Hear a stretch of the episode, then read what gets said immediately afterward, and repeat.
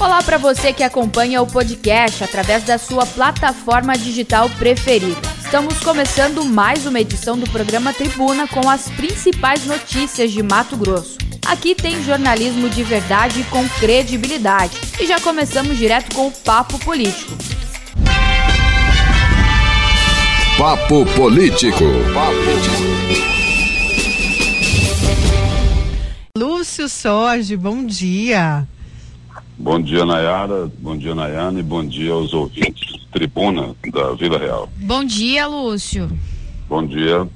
É, o Lúcio já deu um bom dia pessoalmente. É, ele sempre hoje. dá o um bom dia pessoalmente, a gente bate um papo. Por isso que às vezes chega no papo a gente faz até uma brincadeira, alguma coisa, porque já tem uma conversa bem antes aqui na redação, né? É, já tem intimidade, né? Já, Então dá- inclusive, dá- inclusive hoje, Lúcio, não vai fugir do pedal, hein? ok, combinado. Lúcio que é elegante, gente, até pra pedalar em Juca. Nunca vi alguém, olha, tão elegante, se arruma, se arruma até pra fazer exercício físico, viu? Chique demais, gente. Um dia eu chego lá. Mas brincadeiras à parte, Lúcio Sorge, vamos falar então que o Ministério Público investiga Emanuel Pinheiro por suspensão de 326 milhões para falsificar balanço. Como que é isso? Conta pra gente, por favor. É mais um problema aí, Nayara, para o prefeito Emanuel Pinheiro tentar administrar, né? A suspeita aí é de uma manobra fiscal, é, como você falou aí, superior a 320 milhões de reais no orçamento de 2019.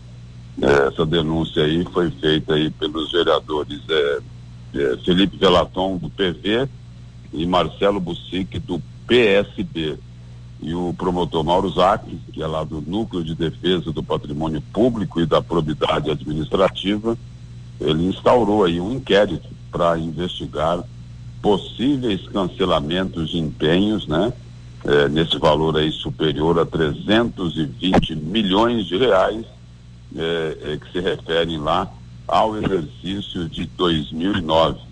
Eh, a suspeita aí é de que esse cancelamento de empenhos, nesse valor aí superior a 300 milhões, eh, tinha como objetivo, né, eh, maquiar, mascarar eh, os indicadores fiscais para demonstrar o seguinte, para demonstrar que a prefeitura tem capacidade financeira, né?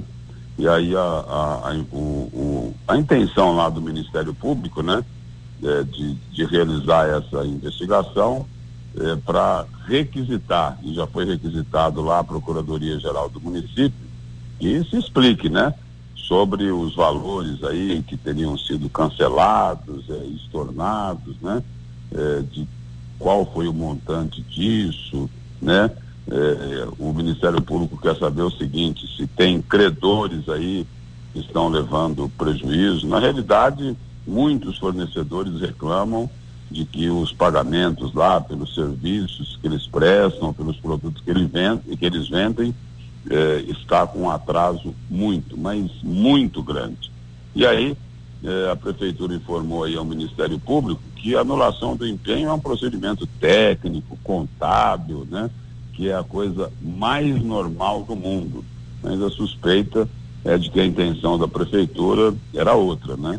Era maquiar, era fraudar eh, o, o orçamento, né? O, a prefeitura diz que o seguinte, diz que são fontes de recursos que quando há frustração na, na fonte original, desistência de supressão, quer dizer, a resposta aí foi eminentemente técnica, tentando justificar aí o cancelamento aí desses empenhos aí de 326 milhões de reais. Mas o, o, promotor Mauro Zac diz o seguinte, que eh, os fatos, né, eh, eh, abre aspas aqui, tais fatos têm ocorrido por meio de estornos indiscriminados de empenhos com o intuito de reduzir as obrigações financeiras e despesas correntes e, consequentemente, influenciar de forma positiva o cálculo dos indicadores de poupança corrente e liquidez do município. Então, o, o, a intenção da prefeitura é essa, mostrar que ela está com as contas no azul, que está dentro da maior normalidade. Agora, por outros fatos que já foram divulgados, a história não é bem assim, né? A Câmara Municipal de Cuiabá, os vereadores que apoiam o prefeito Emanuel Pinheiro, eh, aprovaram na semana passada o seguinte, falou, olha, eh, o prefeito Emanuel Pinheiro não precisa pagar até o final do ano a previdência dos funcionários do município. Na realidade é o seguinte, desde fevereiro que a prefeitura não está recolhendo a previdência eh, dos funcionários, né? Não é agora, a partir do mês de julho, não. O, eles, eles votaram agora em julho, mas é uma decisão retroativa, porque a prefeitura, desde fevereiro ou março, né, eh, não vinha recolhendo aí o que é obrigado por lei a recolher, que é essa previdência aí dos funcionários do município, né? Então, o, o, essa outra investigação aqui eh, eh, vai dar muito trabalho para a prefeitura, vai ter que explicar direitinho, porque é o seguinte, eh, lembra da Dilma Rousseff? Sim, sim. Te, por que, que ela foi caçada? Pedalada, pedalada fiscal. fiscal. Não foi isso? Né? O, o, maquiava os números né? do orçamento e essa é a suspeita aqui, é a desconfiança em relação ao prefeito Emanuel Pinheiro no orçamento de 2019. Então, a situação da prefeitura, eh, eh, pelas investigações né, que estão sendo feitas, não é uma situação financeira eh, muito boa. Pode ter muito problema aí para frente, né? Então, o, o, esse é o, essa é a investigação do Ministério Público que quer saber é, por que é que cancelaram eh, esses empenhos de 326 milhões de reais. É, Lúcio, tem muita gente aqui já participando, muita gente quer falar sobre esse assunto. Vamos aqui a algumas participações dos ouvintes que mandam um áudio aqui e também mensagem de texto pelo 99987-2337. Bom dia, Diego do Altos do Parque. É, prefeitos e governadores que estão aí não representa o povo brasileiro em nada, em nada. Imprimiram esse isolamento social para amenizar a, a doença, não amenizou, colocou o toque de recolher, não amenizou. Implantaram meio mundo de decretos que não resolveram de nada, de nada continua aí. Preferiram proteger o dinheiro que o governo federal mandou, mandou o povo ficar em casa. Muitos perderam seus empregos, muitos não têm o que comer. Comerciantes fecharam seus estabelecimentos. É, temos mais participações? Oi, Nayara, bom dia. Aqui é o Cido Rodrigues. Eu estou ouvindo a, a a colocação aí do, do Lúcio, né, a questão da prefeitura de Cuiabá, sobre essa questão aí dos empenhos, né? Eu vejo da seguinte forma, Nayara, você veja bem, é, um prefeito é, que é fragado, né, como deputado, colocando dinheiro no paletó e, e continua exercendo o seu cargo como prefeito até hoje. Disse que não poderia ser, ser feito nada contra ele porque na época ele cometeu um crime quando era deputado e não como prefeito. Então, assim, essa questão aí dos empenhos é um simples detalhe diante da, da, da vamos dizer assim, né, do currículo dele já antes da, de assumir a prefeitura. É, temos mais participações, Lúcio? Pode comentar. É, o, o, a primeira participação lá é do ouvinte aí, é, é indignado, né, com a postura aí do, dos gestores, né, dos governantes, prefeitos, governadores, né, em função aí dessa dessa crise econômica aí que acabou sendo gerada pela pandemia eh, do coronavírus, né? Eh, tinha que ter isolamento? Tinha sim que ter o isolamento, né? E tinha gente aí que, que não pregava o isolamento, né? Entendeu? Eh, debochava do, da pandemia, né? Mas isso é uma coisa. Do outro lado também, governantes cometeram sucessivos erros, né? Quando era para abrir, eles fecharam, quando era para fechar, eles abriram, né? O, ou seja, não tinha um critério nenhum para tomar as decisões que eles tomavam. E o segundo ouvinte aí, ele relembra aí o seguinte, né? O grande problema do prefeito Emanuel Pinheiro continua mais vivo do que nunca, né? É, o fantasma do paletó continua incomodando o prefeito Emanuel Pinheiro. Qualquer investigação que surge, né? Olha, tem um sobrepreço aqui, tem suspeita de superfaturamento. Lembram do paletó? Olha, é, cancelou 326 milhões de reais de empenhos para que a prefeitura mostrasse que ela está bem das pernas, que a capacidade financeira dela está mantida. Vem lá o fantasma do paletó. Então, é, a questão é essa. Não foram é, tomadas as medidas que teriam que ser tomadas, né?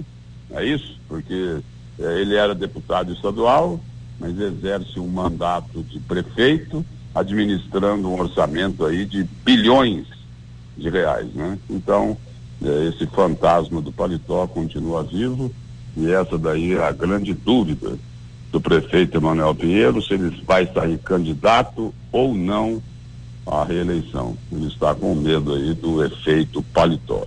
Medo não, vamos dizer assim, receio, para ser um pouco mais elegante. Vamos a mais participações, Lúcio. Pessoal, tem muita gente participando, viu? Muita gente quer opinar aqui. A gente faz o papo político com o Lúcio Sorge hoje.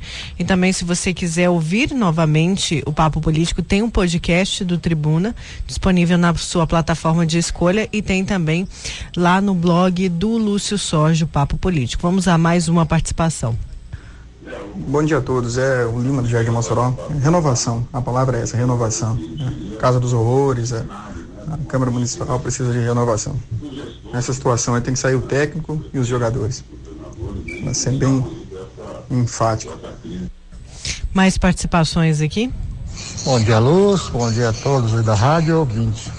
Período eleitoral vai ser assim, né? A hora eleitoral vai ser denúncia para todo quanto é lado, depois não dá em nada. Isso é normal em ano eleitoral, Lúcio. O Lúcio sabe disso aí, né? A gente não vê resultado nenhum. Eu já estou acostumado. Abraço a todos, Walter Dom Bosco. Lúcio. É, bem como, é bem como o Walter colocou, né? Tem denúncia atrás de denúncia, mas depois a, as pessoas sentem falta aí de providências, né? De punição, né? Que nunca acontecem ou que demoram muito para acontecer e quando elas ocorrem eh, acabam não tendo a eficácia é, que deveriam ter. Não é isso? Então, o, essa é a grande reclamação. O ouvinte aí, o outro ouvinte lembrou lá da Casa dos Horrores, né?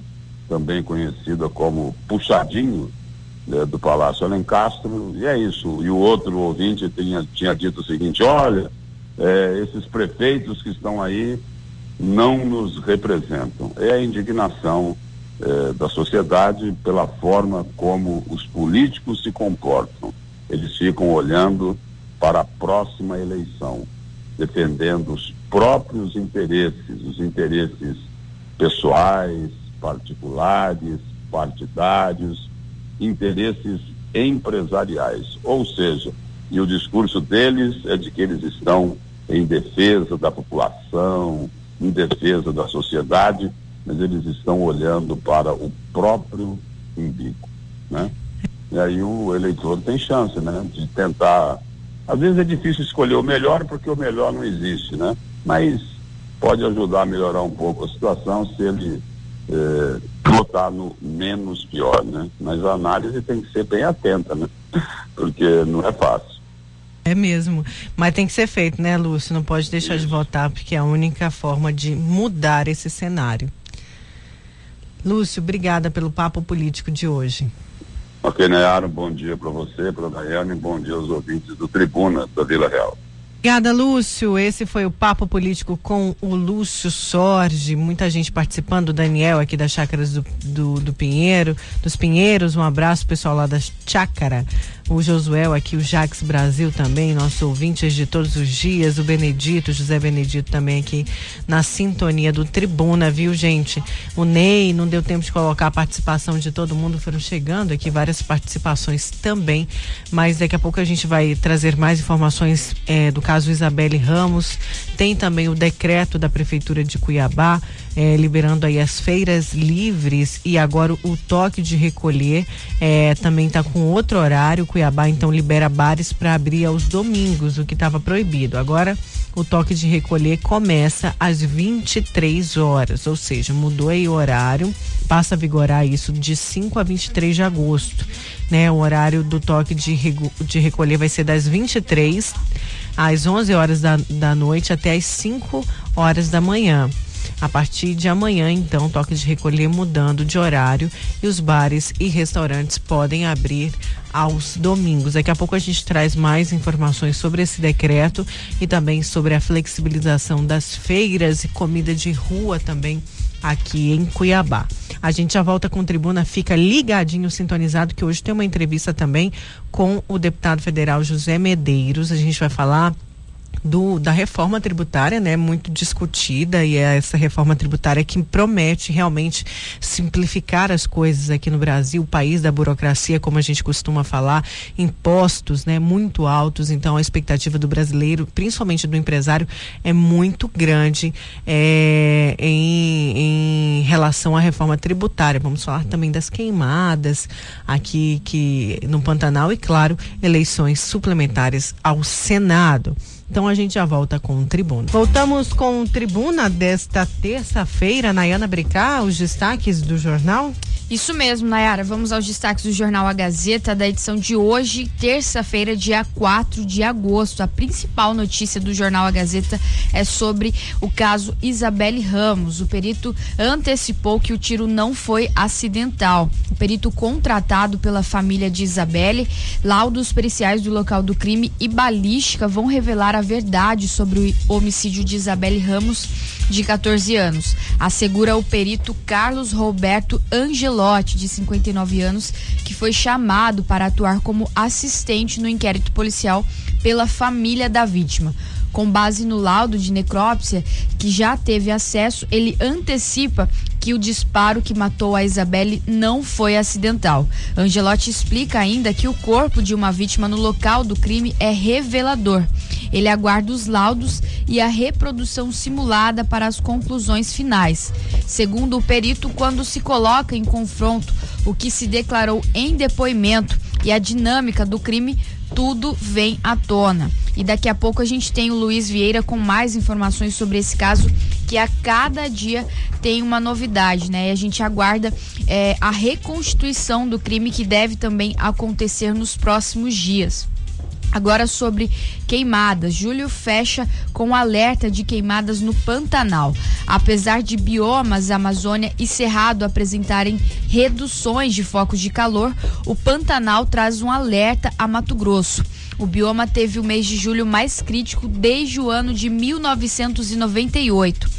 Dados do monitor de queimadas do Instituto Centro de Vida, o ICV, apontam crescimento de 1.173% no número de queimadas é da região também o município campeão, Poconé, acumula 799 focos desde o início deste ano. Uma é. quantidade é, assustadora, é, né? E o tempo, além de estar tá muito seco, as queimadas pioram, né? E trazem o quê? Problemas respiratórios para as pessoas e a gente vive no meio de uma pandemia. A gente vai falar mais disso daqui a pouco, do que a bancada federal, inclusive, está fazendo para ajudar nesse combate com recursos, viu, Nayana? Certo, continuando aqui aos destaques do jornal A Gazeta de hoje, o Ministério Público apura denúncia de pedalada em Cuiabá.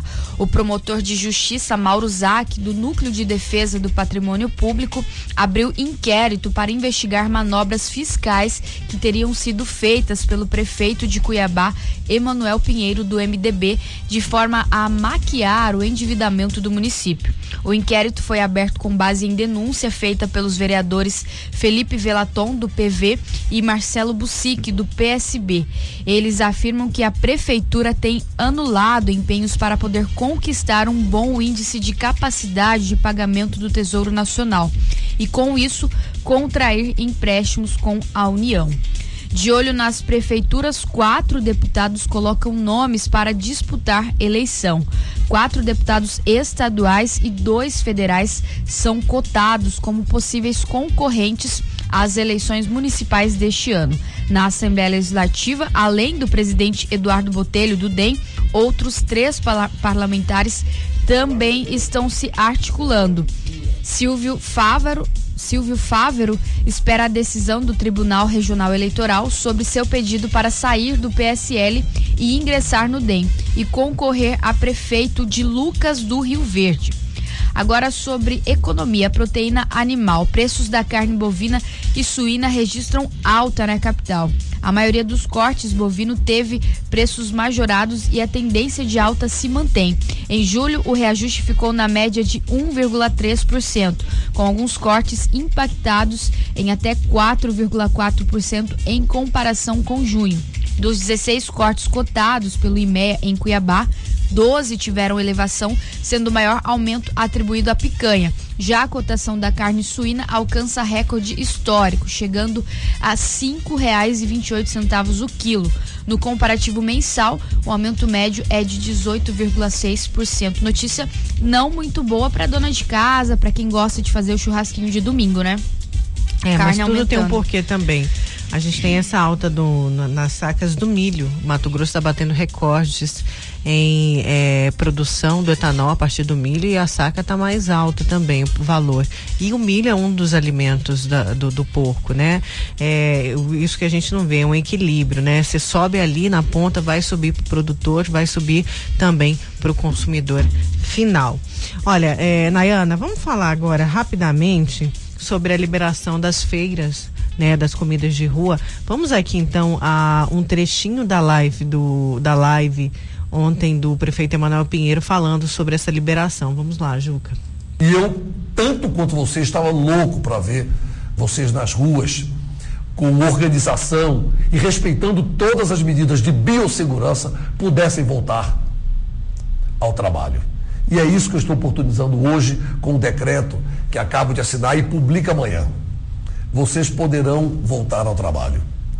Só para informá-los, os feirantes, em geral, poderão funcionar, evidentemente, poderão voltar ao trabalho, cada um no seu dia, nas populares feiras dos bairros, até às 22 horas. Os feirantes, as feiras de artesão e culinária no Beco da Matriz poderão funcionar de segunda a sábado, das 9 da manhã às 17 horas. As feiras, né, as feiras que funcionam no comércio, em logradouros públicos, eh, nas vias e praças da nossa cidade, os populares baguncinhas também, poderão funcionar também de segunda a sábado, no período diurno, das 9 da manhã às 17 horas, e de segunda a domingo, no período noturno, das 18 às 22 horas. Então, dessa forma, vocês poderão estar retomando, num período de convivência com o vírus, ao trabalho. Entretanto, vão ter, precisam seguir e conclamo vocês a, a nos ajudar, não a me ajudar, a nos ajudar. Seguir uma rigorosa medida de biossegurança. Então, esse foi um trecho aqui da, da live ontem do prefeito Emanuel Pinheiro falando sobre a liberação das feiras e também comidas de rua aqui em Cuiabá. Olha só, só para falar novamente, tá? É, o Está determinado então o período diurno que vão funcionar de segunda a sábado, das 9 às 17 horas. Né? A libera as categorias classificadas como A, B e C. Tem essa permissão aí. Aí são trailers, food truck. É, que são essas comidas, né? Os baguncinhos que estão em trailer. Tem um horário também de funcionamento de segunda a domingo, das 18 às 22 horas. Tá, é horário diferenciado para essas comidas de rua que funcionam, é, estilo food truck e trailers, que são de baguncinha, sanduíche gourmet, enfim, que funcionam nas ruas. E tem mais informação aí do decreto, né, Nayara? Isso mesmo, Nayara. Complementando aí o que o prefeito disse na live de ontem, ele editou o decreto de número 8034, é, promovendo alterações nos horários de atendimentos dos setores comerciais liberados para atividades aqui em Cuiabá. O documento libera também o funcionamento de bares, restaurantes e congêneres de ruas aos domingos e feriados e muda o período do toque de recolher que agora vai ser de, é, de 5 até o dia 23 de agosto, né? Que é o, o, período desse novo decreto. O toque de recolher passa a ser de 11 da noite até 5 da manhã. As determinações estão contidas então no decreto 8034 que passam a vigorar a partir da próxima quinta-feira, dia 5 de agosto. O ato segue então um compromisso que ele assumiu on, é, na última segunda-feira, na semana passada, no dia 27, ao assinar o decreto 8020. Então, a partir de quinta-feira, os bares estão é, autorizados a funcionar também aos domingos. E o toque de recolher vai ser entre é, 11 da noite e 5 da manhã. Certo, Nayana. É, vamos aqui à participação do nosso ouvinte via WhatsApp. Olá. Olá, Nayara. Olá, Nayana. Ó, oh, pessoal que tá na Fernando Correia aí. É, tem um acidente aqui bem perto do Forte Supermercado, tá? tá? Então tá parado, sentido centro. Tá praticamente parado. Um acidente com a moto e um caminhão. Obrigada, meu querido amigo. Tem então informações já sobre esse acidente. Luiz acaba de enviar para a gente. Vamos com o trânsito. Vila no trânsito. Oferecimento Locassim, a loja que vende e aluga. Mais de mil itens em ferragens e ferramentas para sua casa e obra. Avenida Beira Rio, 4000. Mil... É, o Luiz daqui a pouco vem então com mais informações desse acidente. A gente tem, na verdade, um ouvinte, Nayara, que mandou pra gente aí. Ele presenciou o acidente. Conta pra gente como é que foi. A verdade é, foi o seguinte, boy. O motoqueiro vinha jogado no corredor. A senhora atravessou. A senhora atravessou, ele deu uma pancada nela tão dura que ela foi longe e o, motoqueiro, é, a moto foi arrastando para debaixo do, do, do, caminhão e o motoqueiro bateu, foi de cara, de peito no, no caminhão, entendeu? Assim, tava os dois mal lá, só que o cara que o, o motoqueiro também tava arrebentado, saindo sangue para todo lado dele, boca, nariz, tudo. Entendeu? E a senhora tava com fratura no, no na tíbia e é, com a cabeça sangrando, né? Aí não sei o que vai ser ali. É, o Luiz já tá indo para lá, né, né? Sim, sim, o Luiz daqui a pouco traz mais detalhes pra gente e também de como está o trânsito no local agora. Certo, então daqui a pouco a gente vai com o Luiz Vieira e tem outro trânsito, é isso? Agora com o Luiz, vamos então com mais informações do trânsito. O Jucas soltou a vinheta, vamos com o Luiz. Informações do trânsito nas estradas, rodovia dos imigrantes, região entre Cuiabá e Várzea Grande, bastante movimentada, fluxo intenso de veículos pesados. Temos informações da concessionária Rota do Oeste sobre o sistema Pare-Siga previsto para hoje, terça-feira. Entre as 7 horas da noite e as 4 da manhã, na BR-070, há intervenções previstas do quilômetro 496 ao 500, na região de Cuiabá. Também neste horário, na BR-3 364, intervenções previstas na região de Jangada e das 7 da manhã às 5 da tarde, há é, intervenções aí que irão acontecer para a realização de reparos na BR 163 nas regiões de Nova Mutum e de Sorriso, das 7 da manhã às 5 da tarde. A você, motorista, caminhoneiro que irá percorrer estes trechos hoje em Mato Grosso, bastante atenção, velocidade reduzida para respeitar aí os limites que estão sendo impostos para a realização das obras e assim, é claro, evitar acidentes nestes locais. Certo, Luiz, obrigada, viu, pelas suas informações. É, Luiz, então, que está indo para o acidente que a gente acabou de narrar. Nossos ouvintes já estão mandando, né, Nayana? O ouvinte mandou, o outro também. O ouvinte do Tribuna sempre assíduo, né? Sempre atento e colaborando com a gente. O Luiz Vieira já estava sabendo desse acidente. Como o ouvinte mandou, a gente soltou aí as informações deles é, falando sobre o acidente. O Luiz já está a caminho, chegando lá. Ele informa pra gente como é que tá a situação no local, se as vítimas já foram em, encaminhadas a uma unidade de saúde, se os veículos ainda estão lá e como está o trânsito no local nesse momento momento. Certo, olha, é, daqui a pouco tem mais informações do caso Isabelle Ramos aqui no Tribuna, mas antes vamos para o intervalo. Na volta tem entrevista com o deputado é, José Medeiros do Podemos. Vamos falar sobre reforma tributária, sobre essas queimadas no Pantanal e, claro, eleições 2020, eleições suplementares para o Senado. A gente já volta. A Vila Real 98.3 está apresentando Tribuna, Tribuna com Nayara Moura. Voltamos com Tribuna desta terça-feira, dia 3. Daqui a pouco a gente vai falar do caso Isabelle Ramos, tá? Aqui no Tribuna. Caso Isabelle Ramos para você, tem muita coisa. A Nayana Bricá já adiantou um pouquinho pra gente sobre o que tá na capa do jornal A Gazeta, do perito aí que falou, que já adiantou, né? Antecipou que não foi um tiro acidental. E olha, vamos aqui pro GD rapidamente, porque a PF deflagra operação contra o tráfico de drogas e lavagem de dinheiro. A Polícia Federal deflagrou uma operação nesta terça contra o tráfico de drogas, internacional de drogas e lavagem de dinheiro. São cumpridos cinco mandados de busca e apreensão e quatro de prisão temporária em Cuiabá, Cáceres e também São Paulo. Um dos alvos da operação está preso desde a última semana durante outra operação da PF. A operação é, considere, é, con, é, é isso? É, é, o nome da operação, tem outra aqui? Não. Investigou uma organização criminosa de tráfico internacional de drogas que trazia grandes cargas de cocaína da Bolívia para o Brasil e depois eram enviadas, olha só, para a Europa por navios. É, segundo a PF, a droga era trazida para o Brasil por aviões e depois levada para os portos por caminhões que tinham compartimentos secretos preparados para é, escolher toda essa, esconder toda essa droga. Olha, é, daqui a pouco a gente vai falar mais sobre o acidente que os nossos ouvintes estão aqui encaminhando para a gente. Estão falando aí desse acidente. O Luiz Vieira já chegou no local e vai trazer daqui a pouquinho mais informações para a gente, tá?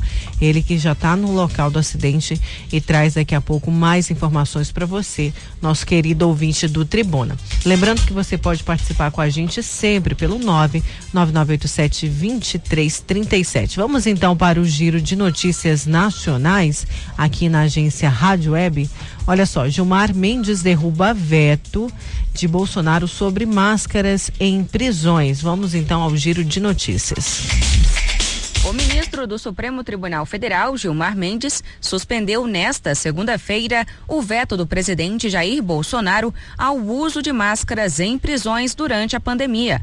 Com isso, voltou a ser obrigatório o uso dos equipamentos por todos os trabalhadores dos sistemas prisionais e de cumprimento de medidas socioeducativas, incluindo prestadores de serviço.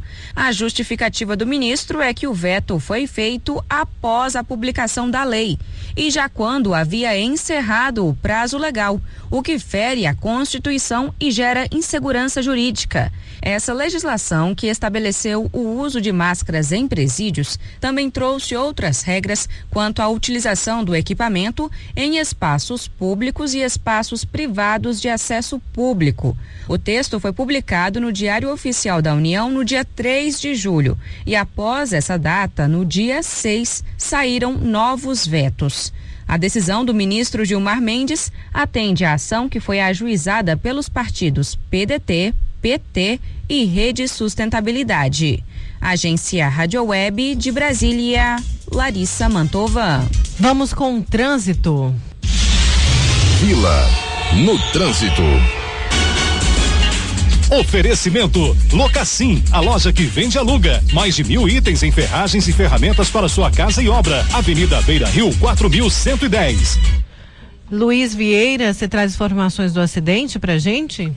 É isso mesmo, Nayara. A gente estava já apurando essas informações aí do acidente que o ouvinte informou aqui na, na região do Cochipó, sentido bairro centro, próximo a um supermercado atacadista, e uma colisão que envolveu uma moto e um caminhão, um caminhão, é, caminhão de carga, né, caçamba. É, a informação confirma. O que o ouvinte passou é que a moto, eh, ali é um ponto que tem bastante movimento neste horário. E tinha um congestionamento neste horário ali na região, mas mesmo com o congestionamento, vinha essa motocicleta, uma Honda Bis, é, é, numa velocidade elevada pelo corredor. E uma mulher foi atravessar fora da faixa também, foi atravessar, não percebeu que essa moto vinha em alta velocidade, o que acabou acontecendo aí esta colisão. O homem, o motociclista, atingiu a mulher de uma forma muito brutal ali no local. Ela foi arremessada a vários metros de distância por este motociclista e ele também acabou batendo no caminhão que estava parado no congestionamento. O homem ficou ferido, ele teve fraturas aí pelo corpo, a mulher também estava com é, sangramento na cabeça e também fraturas pelo corpo. Os dois acabaram de ser conduzidos por uma equipe do SAMU a uma unidade de saúde aqui de Cuiabá. E eu gravei com o um motorista do caminhão, que acabou sendo atingido por esta moto, e explicou como é que foi que esse acidente aconteceu. Vamos ouvir senhor Djalma Miranda Menezes, condutor da carreta que acabou sendo atingida pela moto. Senhor Djalma, como é que foi que aconteceu isso? O rapaz vinha em alta velocidade, é isso? Vinha, ele vinha bastante andando. Aí ele bateu a uns 12 metros aqui atrás na senhora, ela voou, parou lá de frente à minha gabine e a moto entrou no canto do para-choque meu traseiro lá. Nós estava parado na fila aqui em frente ao sair isso que eu sei, quase que eu ainda piso nela, que eu nem tava vendo ela na hora de eu descer. Ou seja, o trânsito já estava um pouco lento aqui no parado. local e ele vinha em alta velocidade no corredor, é isso? Isso, parado, o trânsito estava parado, parado. E aí a mulher veio atravessar, a gente vê, não tem nenhuma faixa de pedestre aqui também, ela foi atravessar, né? Não tem faixa, aqui não tem. Aí ela foi atravessar, aí como a fila estava parada, os carros diminuiu a velocidade e achou que era para ela ir. Ela podia ter olhado no corredor, ela não olhou, a moto aí vinha alta, pegou ela no meio. Jogou ela uns 10, 12 metros para frente. Aí a moto acertou o caminhão Entrou do senhor. do para-choque e o rapaz bateu a cabeça lá no para-choque do caminhão. Pelo que o senhor viu ali, ele estava consciente? Não? Tava consciente, mas quebrou, parece que uma perna, as duas e machucou a cabeça. E essa mulher que foi atingida e arremessada a vários metros, como é que estava a situação de saúde dela? Também, quebrou uma das pernas, bateu com a cabeça e estava sangrando. Sangrando, mas ela estava acordada, consciente? Consciente, conversou com, com, com os socorristas ao paciente. Um acidente provocado por uma irresponsabilidade que podia ter sido evitado, né, senhor? Podia, né? E que aí complica todo mundo que está trabalhando, né? Aí fica difícil assim, ó. Todo mundo prestasse atenção, né? O corredor não foi feito para corrida, foi feito para andar normal. E agora o senhor que teve, foi atingido aí, está prestando aqui os, eh, os esclarecimentos, a Polícia Civil, né, para ter a sua responsabilidade aqui no fato. Né? Com certeza. E estou atrasado já para minha entrega, mas estamos aqui fazendo tudo que precisa, né? A gente está certo. A gente trabalha com atenção, graças a Deus. Então é isso, é, Nayara, Nayana, foi essa situação que aconteceu. O senhor aí que não foi culpado por essa situação teve o seu caminhão atingido e como a gente falou aí, né? Como eu falei com ele, é uma situação que poderia ter sido evitada, né? O, o condutor não precisava estar conduzindo assim nessa alta velocidade, já estava congestionado.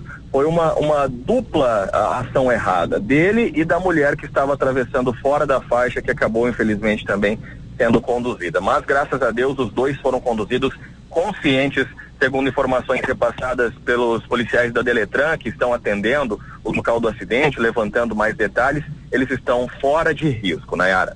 Certo, Luiz, obrigada pelas suas informações. Luiz Vieira, então, trazendo mais informações, graças aos nossos ouvintes que nos informaram aqui deste acidente. Mandar um abraço para Adelson e Lucinete na sintonia aqui do Tribuna.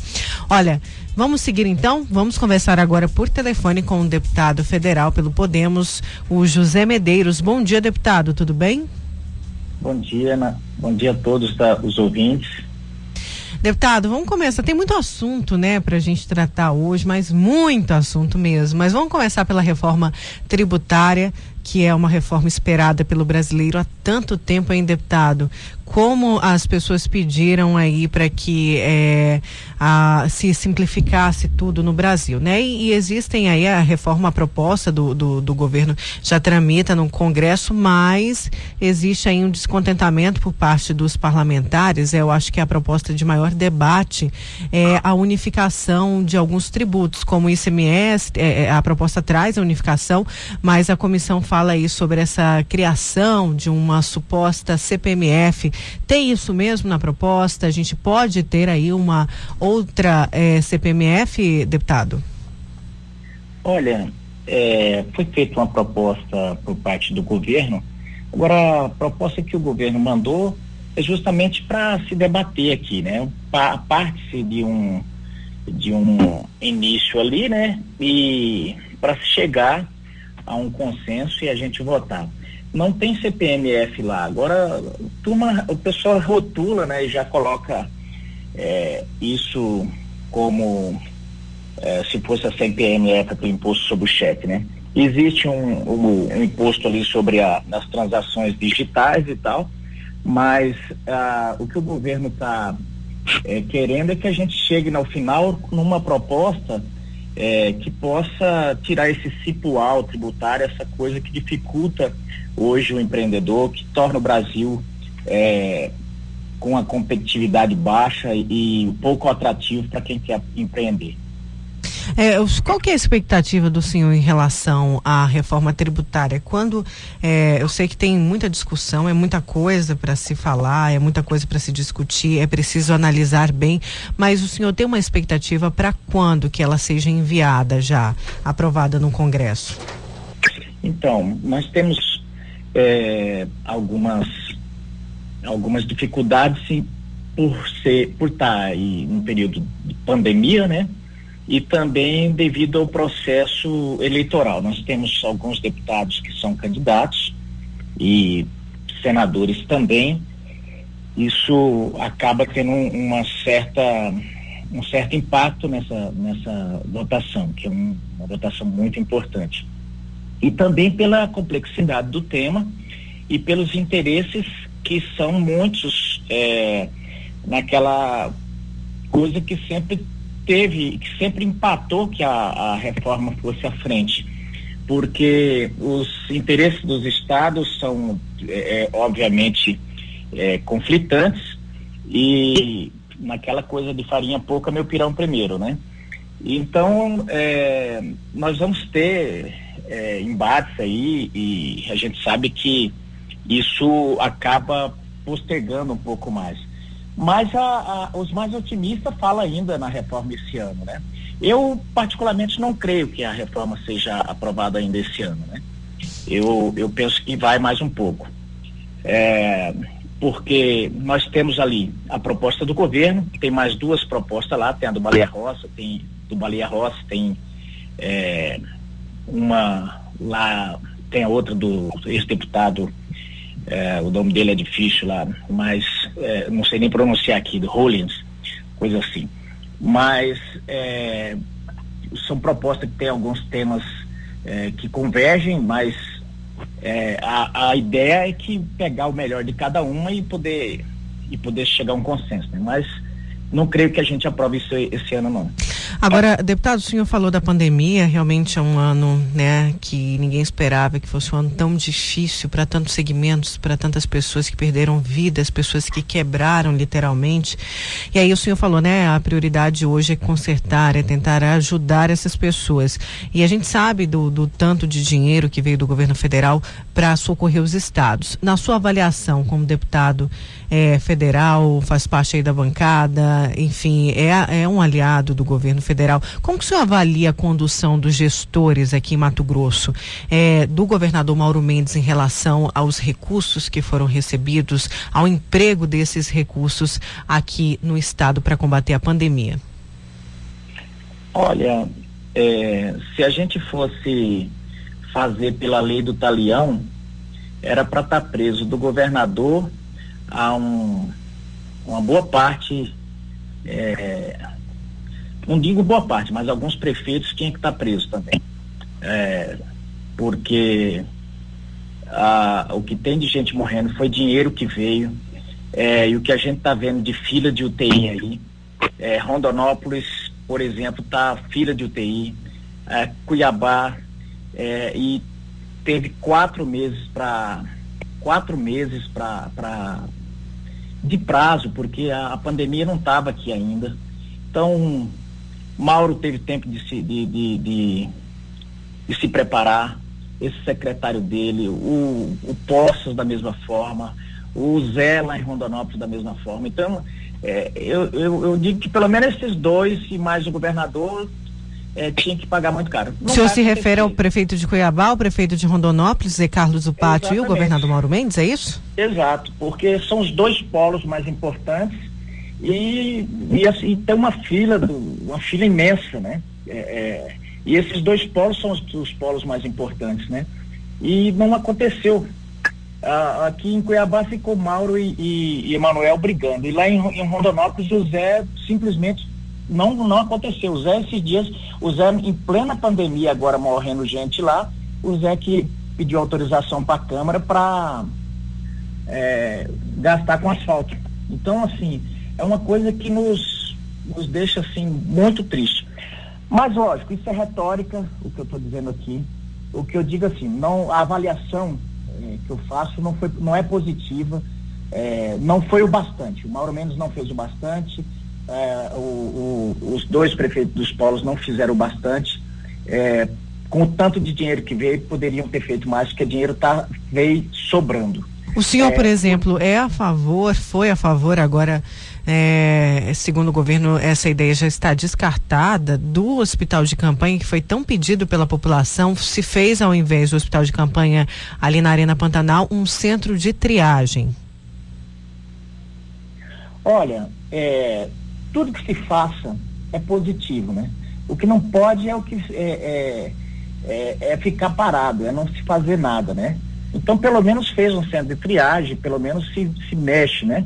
A minha preocupação é quando não se faz nada. É, eu, eu tinha dito desde o início é, que se fizesse barreira sanitária, que se fizesse. É, a minha preocupação é quando não se faz nada. É, eu estou indo amanhã no, no, no ministro da Saúde para ver se a gente ainda consegue algumas coisas. Eu pedi intervenção na saúde de Mato Grosso faz tempo. Lógico que isso é uma medida desesperadora e, e o governo federal sempre tem dificuldade de fazer isso, mas é, é uma pena que não aconteceu porque... O senhor chegou a pedir então essa intervenção, deputado? Pedi intervenção na saúde do Estado, é, foi uma pena que não aconteceu, porque eu creio que muitas vidas poderiam ter sido salvas. Porque ficaram se enrolando o cabelo das pernas. Sabe o que está acontecendo? É que as pessoas vão, as pessoas vão se tratar, chega lá, manda as pessoas para casa. É, Mato Grosso não tem, não criaram um, um protocolo, não tem, manda as pessoas para casa. Depois a pessoa piora, vem para UTI não tem UTI. É o que acontece.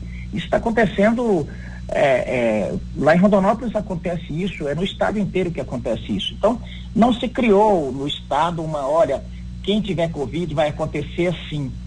É, isso está cheio aí de, de, de depoimentos na internet de pessoas que aconteceram com elas assim. Pois é, e aí os nossos ouvintes estão mandando mensagem aqui, perguntando inclusive se o coronavírus, deputado, na sua avaliação, pode subir ao palanque nas eleições este ano. Porque aqui em Cuiabá, né, Mato Grosso, vai ter eleição municipal, eleição, é, as eleições municipais para prefeito, vereador e também a suplementar para o Senado. Ele já subiu no palanque até, até politizando remédio. Então, assim, uns defendem maconha, porque ontem eu vi defendendo cannabis para o, o remédio, para combater Covid. E ao mesmo tempo é, é, demonizam o, o, o, outro tipo de remédio. Então, assim, está politizado, politizar a doença enquanto pessoas morrem. É, eu penso que o momento era o seguinte, esquece a eleição, esquece a eleição e foca tudo, tudo que é recurso, foca para combater o negócio. Por exemplo, o Ministério da Saúde mandou recursos é, esquece asfalto, esquece tudo, vamos focar tudo em, em remédio, em protocolo, pega tudo, força-tarefa. Não, a, a, coisa ficou, por exemplo, eh, vamos dar lá em Barra do Bugres, Barra do Brooks fechou o hospital para poder diz que fazer uma reforma. Eu te digo, é do momento de, de fechar o hospital, era para abrir mais um. Não, fechou o hospital, Barra do Brooks lá está fechado o hospital. Então esse tipo de coisa, lógico que vai, vai subir, não tenho dúvida que vai subir. Todo ano, toda eleição se fala em, em é, educação, saúde e segurança. Toda eleição se fala nisso. É, e acaba não resolvendo. É, eu acabei de ver, eu acabei de ver com tristeza que dificilmente, se a, se a população não começar a é, dar o troco nas urnas, dificilmente vai se resolver o problema da saúde. Porque, olha, eu achava que era dinheiro, mas o dinheiro veio dessa vez que dava para resolver o problema da saúde e os gestores não resolveram o problema da saúde. Com dinheiro para comprar equipamento, com dinheiro para resolver o problema dos hospitais, não resolveram. Então, assim, é, é, falta de vontade mesmo. Então tem que receber, tem que politizar, sim, tem que subir no palanque, tem que dar o troco nas urnas, sim. Deputado, temos mais participações aqui dos ouvintes via WhatsApp. Vamos aqui pelo 99987 2337. Bom dia, tribuna. Oi, Nayara, Nayana, Juca. Estamos aqui na sintonia de vocês. Bom dia, deputado José Medeiros. Ah, satisfação poder falar com um, o nobre deputado e representante aí da classe e da população mato-grossense é, na Câmara Federal. É, é, pegando o gancho no que o senhor falou aí, que o prefeito lá de Rondonópolis pediu autorização para gastar com asfalto, é porque obras de saneamento é, ninguém enxerga, né, deputado? Então, o asfalto a pessoa vê, aí eles fazem o asfalto, daqui passam mais uns dois anos, eles vão lá é, fazem a obra de saneamento, de esgoto e essas coisas. E aí eles vão lá, regaça com o asfalto que foi feito para poder fazer canalização de esgoto, entre outras coisas. E aí fica aquela coisa é, não muito boa. E isso é o Brasil, isso é do Brasil, né, deputado?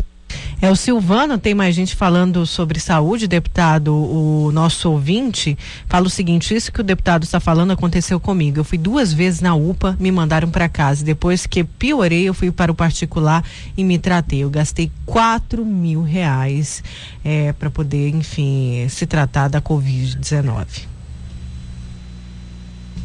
Deputado? É, isso está isso tá acontecendo é, no estado inteiro e, e tudo que uma birrinha de, de alguns que é simples de, olha, eu não vou seguir esse esse protocolo do, do Ministério da Saúde porque não tem comprovação científica. Ora, no meio de uma pandemia, de uma doença nova, ficar exigindo protocolo nível nível com esse rigor máximo, rigor científico máximo, eu acho uma doidice.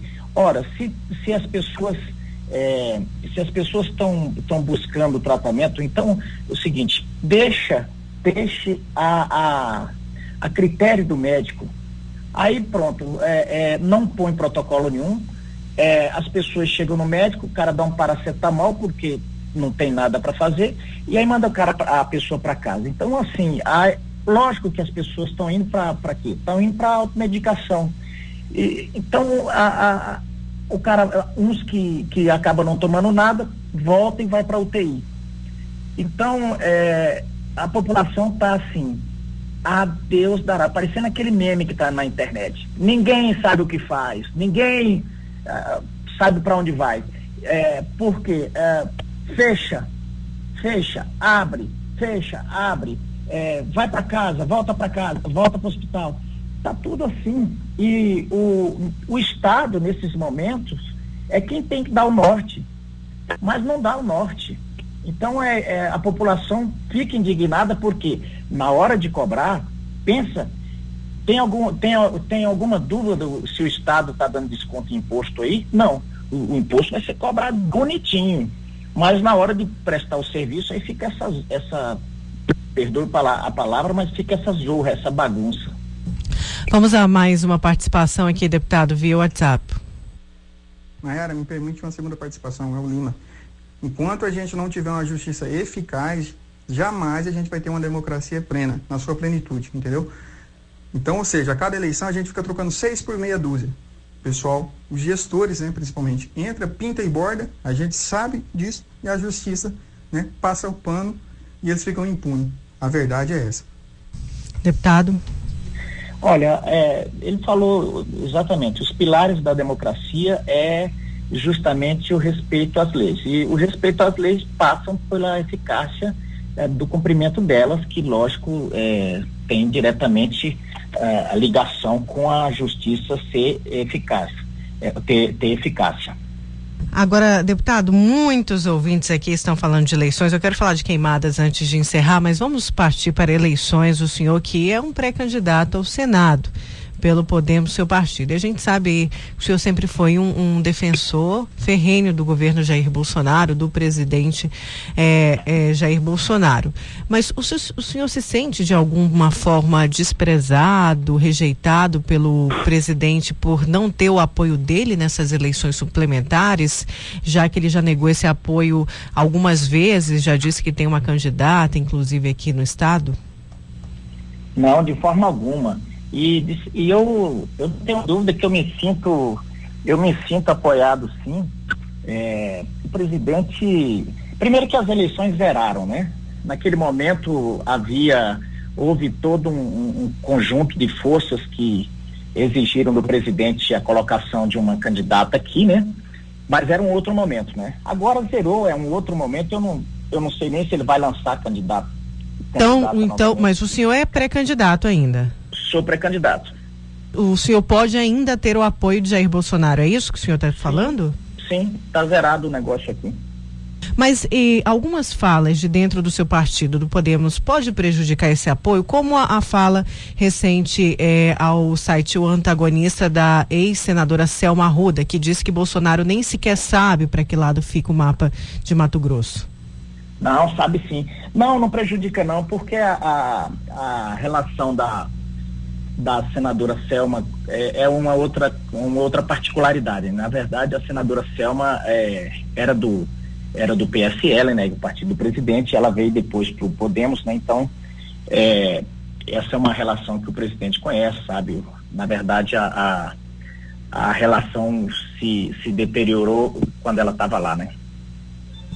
Certo, vamos então a mais uma participação aqui do ouvinte via o WhatsApp. Vamos lá. Bom dia, Luciano Ramalho. Pergunte ao, ao deputado por que o, o, o Senado, a Câmara, não faz nada em relação ao Supremo, que está soltando ladrão de tudo quanto é jeito. Vocês não têm responsabilidade sobre isso? Deputado. Então, a Câmara não, porque a Câmara, a Câmara é, não pode fazer realmente nada.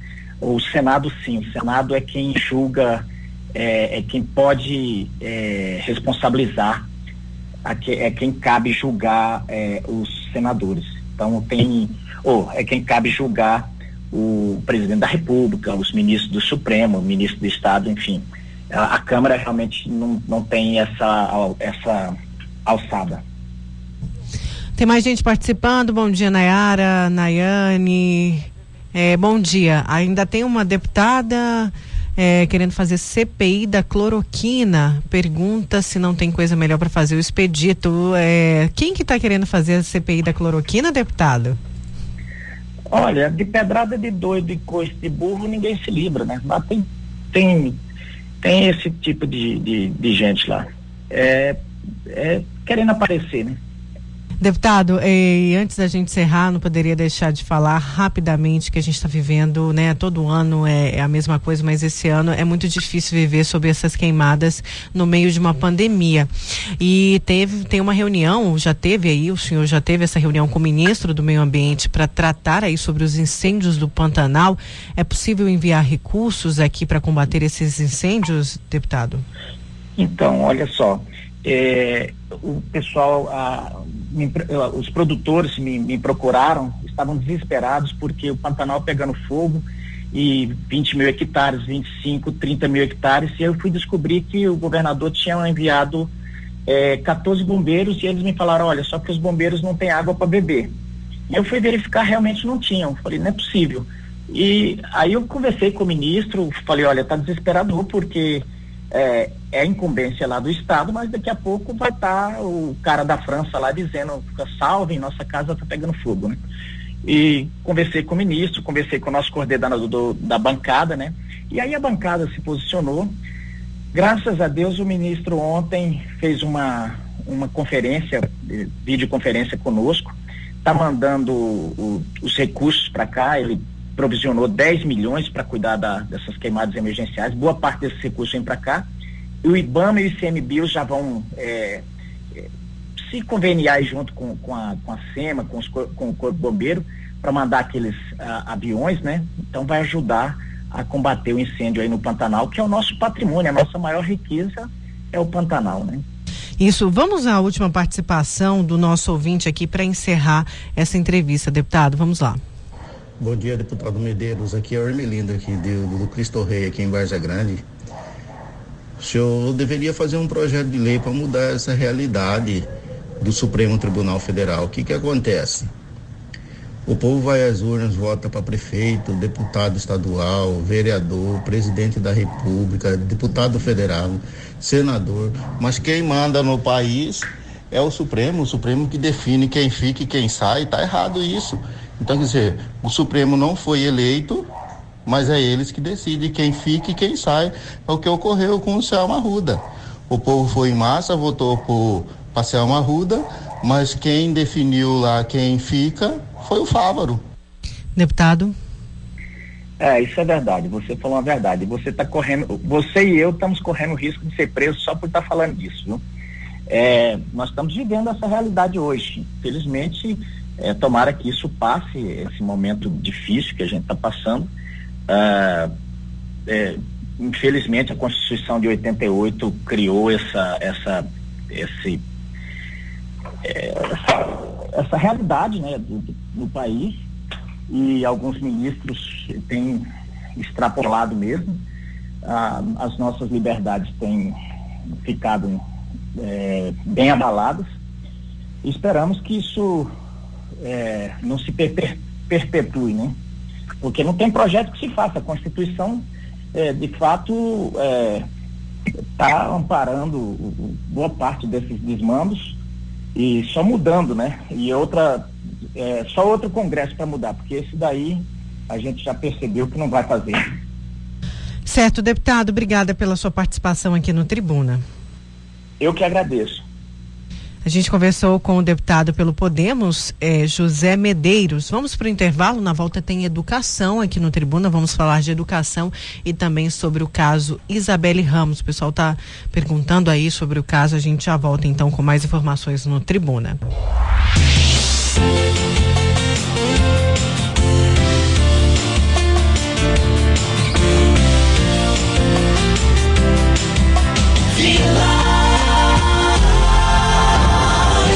Vila Real 98.3 está apresentando Tribuna Tribuna com Nayara Moura.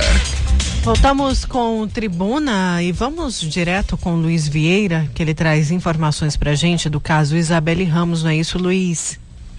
É isso mesmo, Nayara. A gente segue aqui na delegacia especializada do adolescente, uma grande movimentação. Luiz? Perdemos o contato com Luiz me Vieira? Ouve? Não, tá na linha. Me Luiz, volta pra gente, por favor, que deu um me ouve, aqui Me ouve bem, Nayara? Estamos ouvindo sim. Tá ok. Então vamos lá, estamos aqui agora na delegacia especializada do adolescente uma grande movimentação de jornalistas por aqui, porque há depoimentos marcados para hoje. E quem está prestando depoimento agora, neste momento, segundo as informações que a gente apurou, é o presidente da Federação Mato Grossense de Tiro.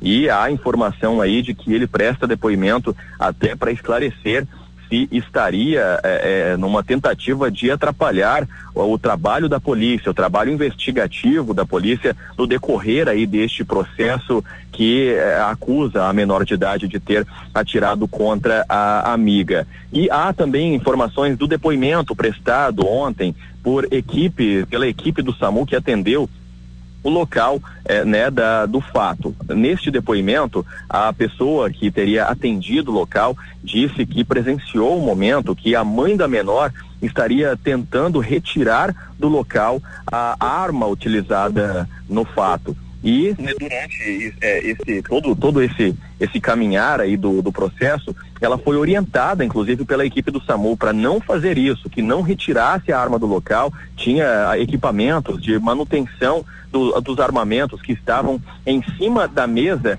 e a equipe do SAMU pediu para ela não retire, deixe a cena como está. E nisso também, segundo a informação do depoimento eh, das, das pessoas que estavam trabalhando no SAMU, também foi dito que chegou no local o tio de, eh, da, da menor que atirou, também orientando, inclusive o Marcelo Sestari, que é o pai da menor que atirou, a entregar logo a arma, entrega logo que vai ser melhor. Esse foi o depoimento da, da, profissional do SAMU que prestou depoimento. Agora, já há informação de que a perícia contratada à parte pela família Ramos já apontou que o tiro não foi acidental.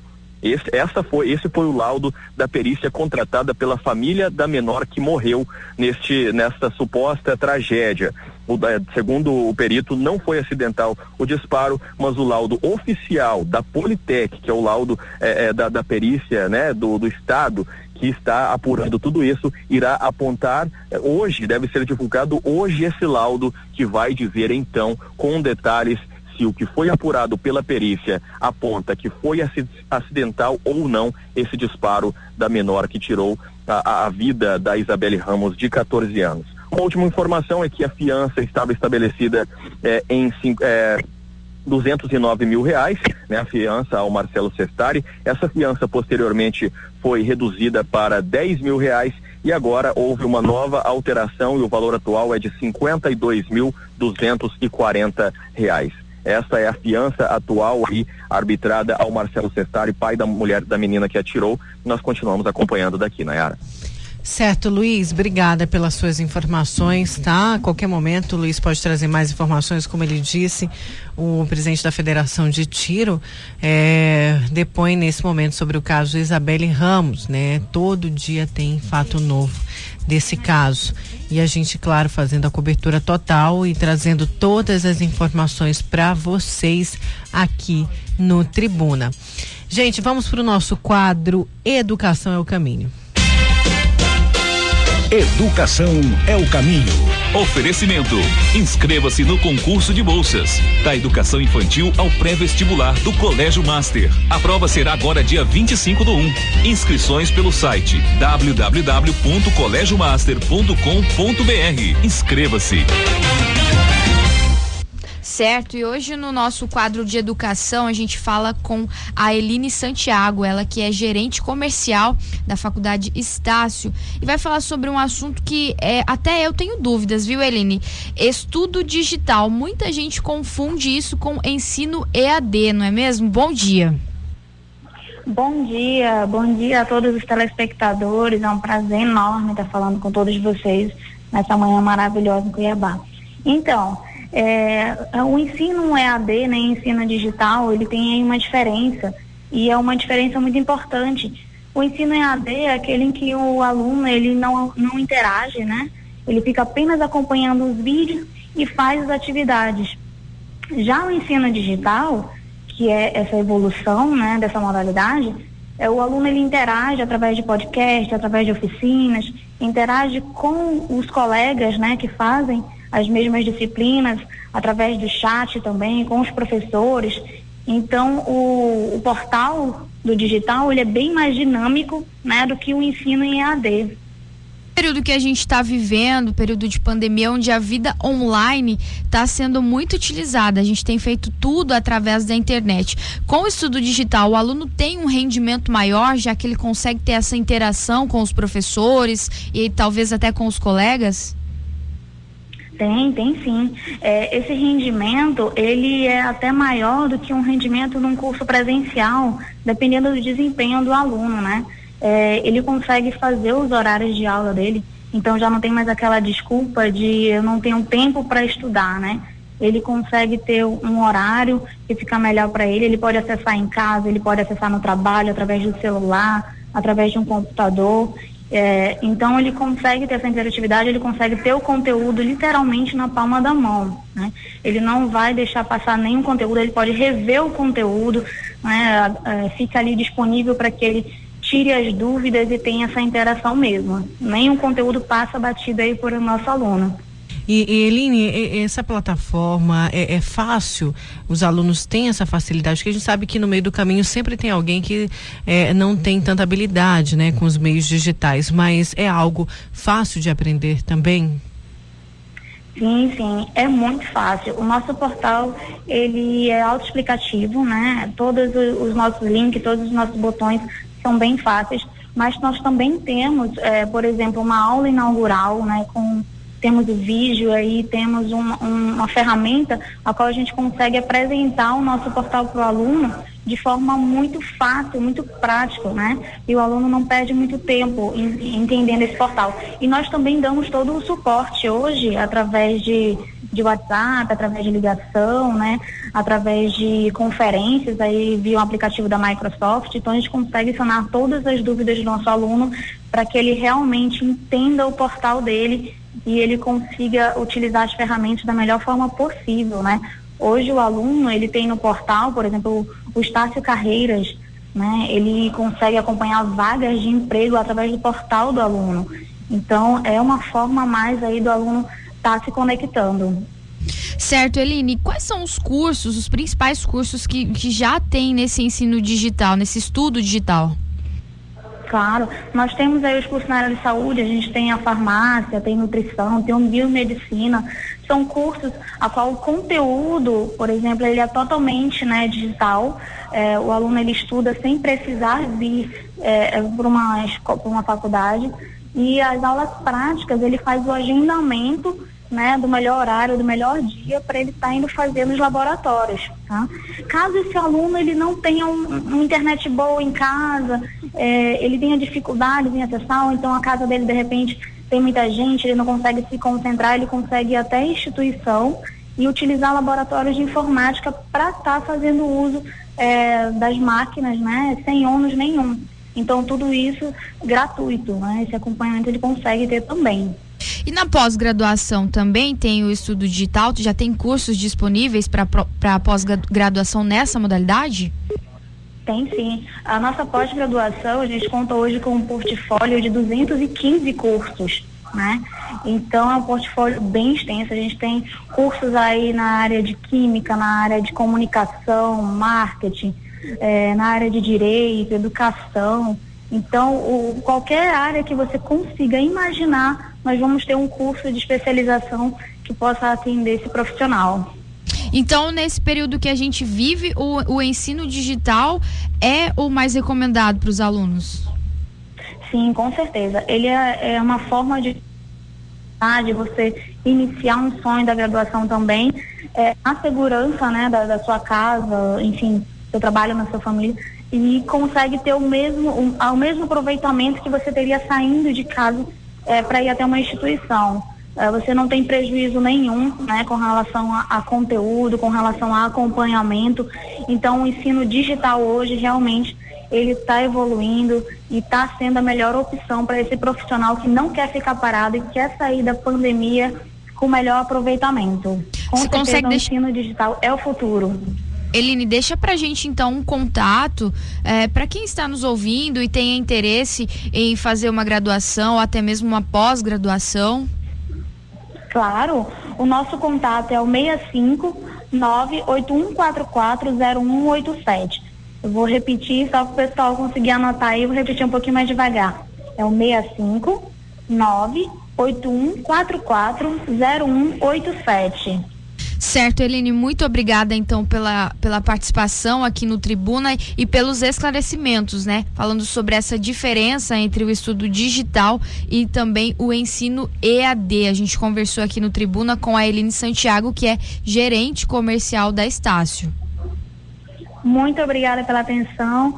Fico no aguardo aí dos telespectadores para a gente estar explicando um pouco melhor sobre esse assunto tão importante. Certo, Eline, muito obrigada. Então, nós conversamos aqui com a Eline Santiago, que é a gerente comercial da Universidade Estácio.